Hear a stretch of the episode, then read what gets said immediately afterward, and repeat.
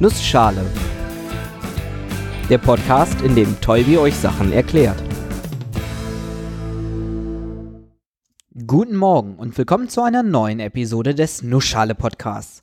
Heute erkläre ich euch ein bisschen was über Kamerageometrie. Und weil die Zeit knapp ist, mache ich das in einer Nussschale.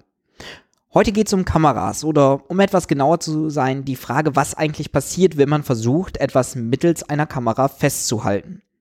Eigentlich geht es dabei immer darum, das menschliche Auge nachzuempfinden und das, was wir damit wahrnehmen, irgendwie aufzunehmen, festzuhalten. Wir betrachten also insbesondere den Einfall von Lichtstrahlen.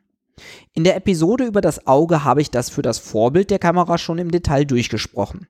Licht wird von Objekten auf für das Objekt spezifische Art und Weise reflektiert und zum Beispiel in Richtung Auge gelenkt, wo es dann durch eine Linse im Auge gebündelt und auf der Netzhaut wahrgenommen wird.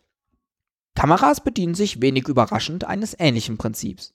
Fangen wir aber mal ganz vorne an. Sowohl zeitlich gesehen als auch von der Einfachheit der Kamera. Es geht um die Lochkamera. Oder wie sie mir zumindest häufiger über den Weg gelaufen ist, die Pinhole Camera. Ich finde den englischen Namen recht schön, denn er verdeutlicht etwas, das im deutschen Namen untergeht. Diese Kamera hat ein Loch, aber nicht irgendein Loch, sondern ein winziges Loch wie mit einer Stecknadel gestochen. Ein Pinhole eben. Dieses Loch wird gestochen in einen meist quaderförmigen Kasten oder Karton, eine kleine Schachtel. Obwohl das Loch recht klein ist, ist Licht in der Lage, durch dieses Loch durchzudringen. Auf der anderen Seite des Loches, also im Inneren der Schachtel, fällt es dann auf die gegenüberliegende Wand und dort erzeugt das Licht dann ein Bild. Licht, das von außen, von oben durch das Loch fliegt, kommt dann natürlich auf der Schachtel, in der Schachtel unten an und damit steht das Bild auf dem Kopf. Im Inneren der Kamera kann man dann ein Papier anbringen, das sich belichten lässt, also das Licht speichert, das auf es einfällt. Und damit lässt sich das Bild festhalten, fotografieren. Natürlich kann man das auch moderner machen und einen digitalen Kamerasensor benutzen. Aber hey, wir bleiben erstmal bei der einfachen Variante. Machen es sogar noch einfacher. Nehmen wir mal an, wir hätten einfach ein dünnes Papier, durch das wir das einfallende Licht sehen können und gucken wir so mal, wie die Kamera funktioniert. Um die Kamera zu verstehen, schauen wir uns Lichtstrahlen an und lassen zunächst einmal Beugungseffekte und andere Einflüsse außer Acht, die entstehen, wenn man sich Lichtwellen vorstellt. Über Lichtwellen hatte ich schon mal in der Episode über Optik gesprochen. Wir gucken uns hier nur Lichtstrahlen an. Schauen wir uns also mal ein Fotoobjekt an. Nehmen wir zum Beispiel einen Baum. Und jetzt nehmen wir nur einen einzigen Punkt auf diesem Baum, nur einen winzigen Punkt und schauen, wie dieser auf das Kamerabild abgelichtet wird. Wir haben hier eine runde Öffnung. Wenn man genau hinschaut, landet der Lichtstrahl, der von diesem einen Punkt auf dem Baum ausgeht, nicht genau in einem Punkt auf der Kamerarückseite. Der Lichtstrahl kann mehrere Wege nehmen. Er kann am oberen Ende durch das Loch fliegen oder am unteren Ende des Loches. Damit ist auch die Abbildung des einen winzig kleinen Punktes auf dem Kamerabild eher ein Kreis als ein Punkt. Dieser Kreis sollte möglichst klein sein, möglichst punktförmig, damit die Abbildung möglichst scharf und detailgetreu ist und nicht einfach nur eine verschwommene Kopie des Baumes. Wie können wir das erreichen? Klar, wir machen das Loch kleiner. Dadurch wird auch der Kreisdurchmesser des Bildes kleiner. Man nennt den Kreis, der durch einen einzigen Lichtpunkt auf dem Bild erzeugt wird, übrigens der Streuungskreis. Nun, was ist das Problem, wenn wir das Loch beliebig klein machen? Irgendwann kommt kein Licht mehr durch. Im Vergleich zu heutigen normalen Kameras ist das Loch eine oder zwei Größenordnungen kleiner. Und damit kommt auch nur ein winziger Bruchteil des Lichtes, das bei einer normalen Kamera durch das Loch geht, durch das Loch in der Pinhole-Kamera. Da verwundert es auch nicht, dass wir bei der Pinhole-Kamera einen wirklich dunklen, lichtdichten Kasten um unser Bild drumherum haben. Nichtsdestotrotz möchte man ein verhältnismäßig kleines Loch haben. Wer möchte schon ein verschwommenes Foto? Was das kleine Loch aber auch noch bewirkt, ist, dass die Schärfe des Bildes für nahezu alle Objekte, die man ablichtet, verhältnismäßig hoch ist. Wenn man also eine Geometrie gefunden hat, die einem erlaubt, ein scharfes Bild zu machen, ist ein extrem großer Bereich scharf. Nicht nur der etwas weiter wegstehende Baum, sondern auch die nahe an der Lochkamera befindliche Person. Man spricht hierbei von einer hohen Schärfentiefe oder Tiefenschärfe. Vermutlich eher Schärfentiefe hier. Ist auch egal, beide Begriffe werden synonym verwendet. Schärfentiefe bezeichnet den tiefen Bereich, in dem das abzubildende Objekt noch scharf ist. Mit Tiefe ist hier mehr oder weniger der Abstand von der Lochkamera gemeint. Habe ich eine geringe Schärfentiefe, ist entweder die Person nahe der Kamera scharf oder der Baum, aber nicht beides. Je höher die Schärfentiefe ist, desto größer ist der Bereich, der im finalen Bild scharf ist. Geringe Schärfentiefe ist aber nicht unbedingt was Schlechtes. In der Fotografie und im Film wird dieser Effekt oft ausgenutzt, um den Fokus auf ein Objekt im Bild zu setzen. Also den Fokus im Sinne von dort ist scharf, aber auch den Fokus im Sinne von dort guckt man als erstes hin, das ist der wichtigste Bereich im Bild.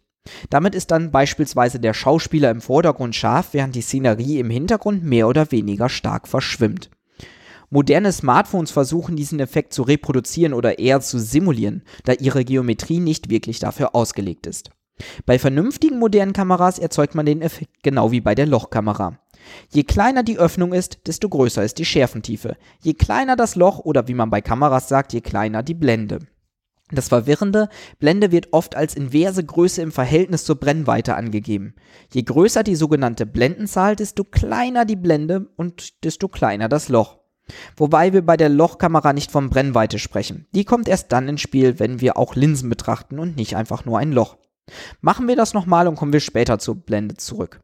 Nehmen wir das Loch, machen es etwas größer und stecken eine Linse rein. Was macht diese Linse?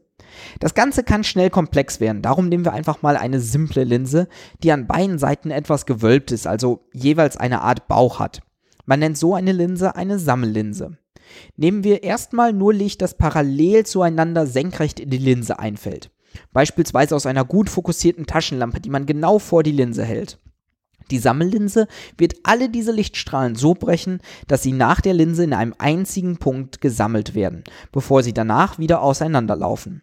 Man nennt diesen Punkt den Fokuspunkt und den Abstand des Fokuspunktes von der Linse die Brennweite. Durch diese Lichtbündelung können wir viel mehr Licht einfangen. Klarer Vorteil für eine Linse. Macht aber die Betrachtung einer Kamera etwas komplizierter. Was wir gerne hätten, wäre ja, dass ein Gegenstand, den wir fotografieren möchten, beispielsweise die Baumspitze, auf dem Bild am anderen Ende der Linse auf der Leinwand scharf ist. Da spielen natürlich mehrere Größen mit rein. Die Brennweite, die angibt, wo das Licht fokussiert wird, aber auch der Abstand zum Baum von der Linse und wie weit die Leinwand von der Linse entfernt ist oder der Kamerasensor. Mit ein wenig Geometrie und Mathematik kommt man dann auf die Linsengleichung, die diese drei Größen ins Verhältnis setzt.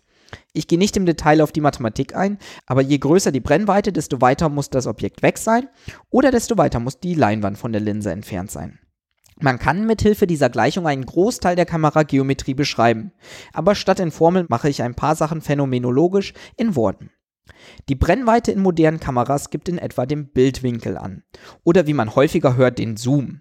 Den Teil der Szenerie vor mir, der auf dem Sensor die digitale Leinwand abgebildet wird. Je größer die Brennweite, desto kleiner ist der Winkel und desto stärker wird der Bildausschnitt vergrößert, gezoomt. Neben der Brennweite kann man oft auch noch die Blende einstellen. Das ist das Ding, das üblicherweise verschlossen ist, damit kein Licht durch das Objektiv fällt und dann für eine bestimmte Zeit geöffnet wird, um den Sensor zu belichten. Wie weit sie geöffnet wird, ob sie nur ein kleines Loch oder eine große Öffnung ist, das bestimmt die Blendenzahl.